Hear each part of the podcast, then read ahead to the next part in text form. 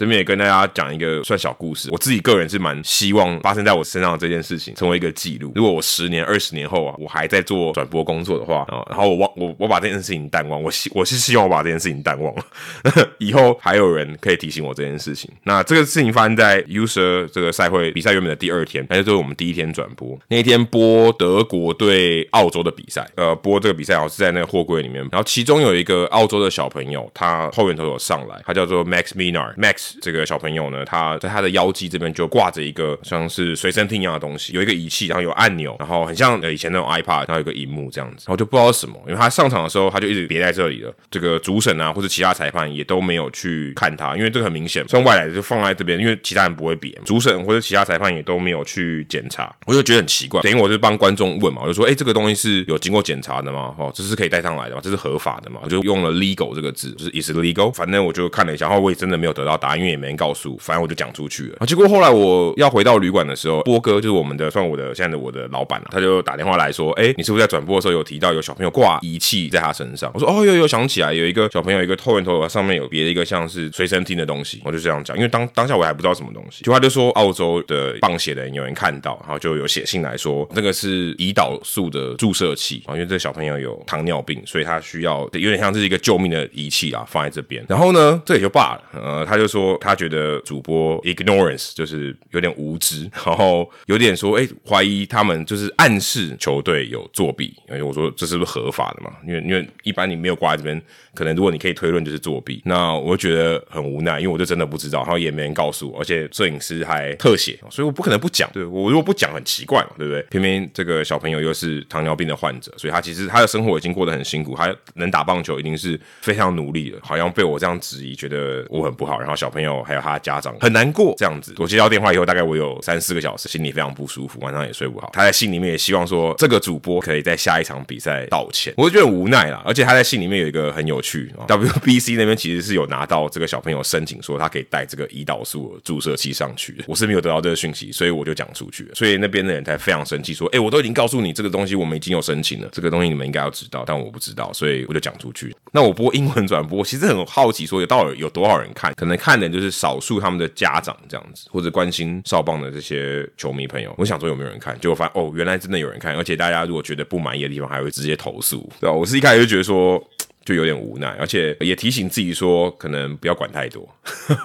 有时候你会看得很细嘛，就看一些细节，想要分享给大家，说：“哎，你看到什么？”那啊，经过这一次以后，就觉得哦，好像有时候还是要注意一下子。虽然我是没有讲什么话，但是至少不像那个 Brandman 一样讲出失言的东西。虽然我平常私底下也不太会讲一些有的没，但是就是你在转播上面，你如果是你的状态要维持一定，你才可以确保说：“哎，你讲的每句话都是 OK 的，感受是好的，不要要有人被冒犯的感觉。”那这次就算是学到一课了。以后如果看到这种东西，我就当做我没看到，那只能这样。不然，因为因为我就真的不知道，对我我我就没看过那个东西。我觉得是非战之罪啦。这个东西就是大会也没有传达给转播人员播报嘛。然后你转播单位镜头又要带。就我所知，那一场比赛不是未来转播的嘛？对对，是在另另外一个场地，所以就不是我们这边。但不管是谁来转播都一样了。那你要去带的话，那你就要告诉主播说：“诶，这个到东西是什么？然后有什么可以讲的？”哦，这个也是。如果是导播那边或者是转播单位，他们可以协助主播做的事情。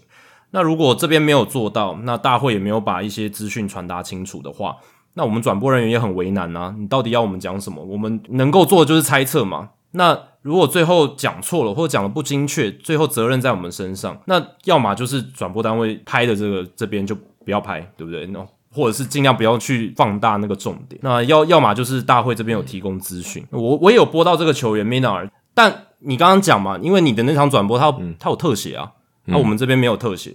呃，可可能我们这边也不知道有有有这个情况这样子，对啊，如果有特写的话，可能我我可能也会注意到了，但是如果没有特写的话，其实我觉得就画面上完全看不出他有任何异状。我至少我们转播的时候，我跟球评是完全没有注意到，是你。因为 Adam 后来有进来跟我们分享这件事，然后我想说他有什么状况吗？没有啊，因为我们镜头也没有去带特写，所以基本上看不太出来了。但是呃，我在转播工作做下来这两年多，呃，我学到了很重要一课，就是就算镜头带了，而且是特写，不知道的人、不知道的情况、不知道的活动，我就选择不讲，我就宁愿这样被觉得很很无知，或者是诶。怎么没有反应那么快？没有去讲述到刚才那个画面在拍什么？我宁愿被这样子认为，也不愿去把它讲错，因为讲错的话会更尴尬，这会变成我的做法，这真的很难为啊！我是觉得说，我们转播跟大会之间的联系可以做得更好，比如说。记录组的位置可以跟转播室更近一点，然后让我们人可以比较方便的去询问啦，或者是规则的问题，大会可以用司仪然后宣达的内容来辅助嘛，然后来帮助大家去了解嘛，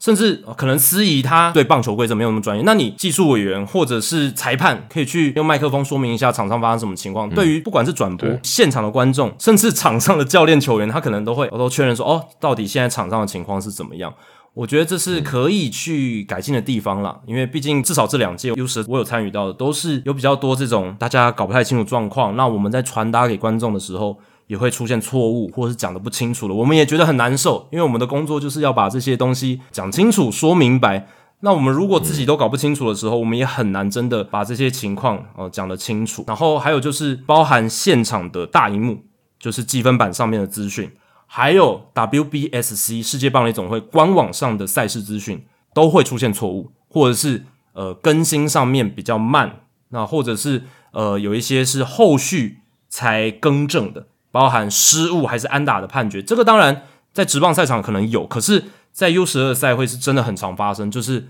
哦失误改成安打，安打改成失误，这种情况真的常常发生啦。对，所以。呃，我会觉得说这边是本来我们可以受到辅助的一些工具，官网大荧幕，然后我们人在现场可以看到大荧幕，这是照理来说应该是一个加分，但有时候反而会因此哦报错或者是讲错啊，就是因为有时候资讯上面没有那么快的及时更新，或者是有错误的资讯，我是觉得呃这个如果可以做得更好的话，呃是非常非常有帮助的这样子。对啊，而且就像我刚才讲那个。那个胰岛素这件事情，其实就如果你的东西是，例如说你的名字讲错，或者说他刚刚明明是安达，就问你说啊是失误上的，可能搞不好有些人会会在意嘛，对不对？有时候我觉得这些东西，他如果有时候错，可能就会让人家觉得被冒犯啊或什么的。那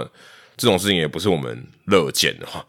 但是如果我们今天因为一直很怕冒犯别人，我觉得这份工作可能会很难做，你知道吗？就是你我当然是不需要冒犯别人，可是不管你怎么讲，你可能都有会有人被冒犯，对啊。那我就觉得这样，你也。就像我们之前我们聊过，我记得我们一年前我得到最大的收获就是你播 U 十二就是要很正面，我不会说出哦他这个半局他找不到好球带这种事情，但是他一天到晚都找不到好球带嘛，对不对？然后保送连发哦，你也不会说连续四个坏球他完全没有准心哦，就是这种事情都都不会讲出来，所以要很正面，因为。小朋友会看嘛，然后小朋友爸妈也会看，有些东西很还是很需要一些正确性，特别是比赛的内容。那重点是我们在正确性上面，我们其实是我觉得就是蛮难为，就是跟帮 Jacky 做个结论，就是你在正确性上面你要做到基本分，你把东西都讲正确。坦白说，我觉得是不太容易啊。我的想法就是这样。有时候陈述事实都有可能会呃伤到别人啊。那毕竟这是小朋友，我们也能理解，多鼓励为主啦。这个也是这个赛事重要的一个目的。但场上发生的状况，哎。他投不进好球袋，我是真的会讲，因为他就是投不进好球袋嘛。那这个是我我我会讲的啦，对吧？那我我是觉得这没有任何冒犯的意味，然后也没有任何的贬义，因为他他就是一个事实嘛。他他连续丢了四个保送，对不对？或者连续丢了五个保送，然后他之前的比赛可能也是类似的情况。对我是觉得这是可以讲，但是呃，就是有一些可能我们不太清楚的哦，或者是呃，不用去批评他们哦，好像。什么训练不够或什么这些就真的可以完全不用讲这样子，对对对，这个这个多了，这个多了。